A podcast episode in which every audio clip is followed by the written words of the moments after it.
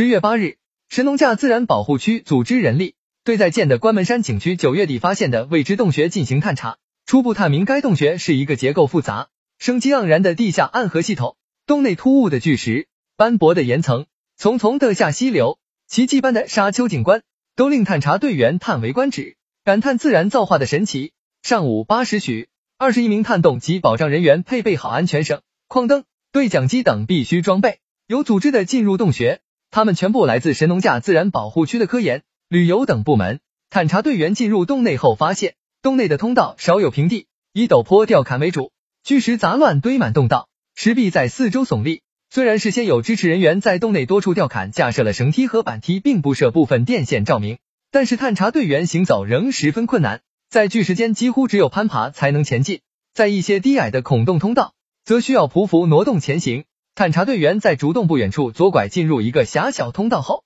的是急转直下，顺着通道走时右拐，开始有很多的分叉洞口，在这里能看到斑驳的岩层。溪河从高处沿河沟哗哗如珍珠般跳跃流下，河流交汇处的上方是一眼望不到头的黑森森天洞，沿河流往下不远，一个深不可测的水潭挡住了去路，来无源，去无下，纵横汇集的地下河流，成为特下的一道奇观。其中一处瀑布最高水头高达近五十米。探查队员继续往深处另一条狭小通道挺进，攀爬上坎后，竟发现一个洞天世界。在这里，原来垂直竖立的板岩变成了水平的，板岩下的巨大空隙构成了石房般的空间，而地上则奇迹般出现了沙丘一样的沙泥坡地，蔚为壮观，堪称一绝。这处洞天在洞口以下垂直距离约一百五十米，考察穿行距离大约一千米。令人叫绝的是，探查队员在沿途石壁上多次发现翅膀上结满晶莹水珠的蛾类。在沙丘下狭小河道上游的一处水潭边，有蝌蚪、小鱼以及蟋蟀。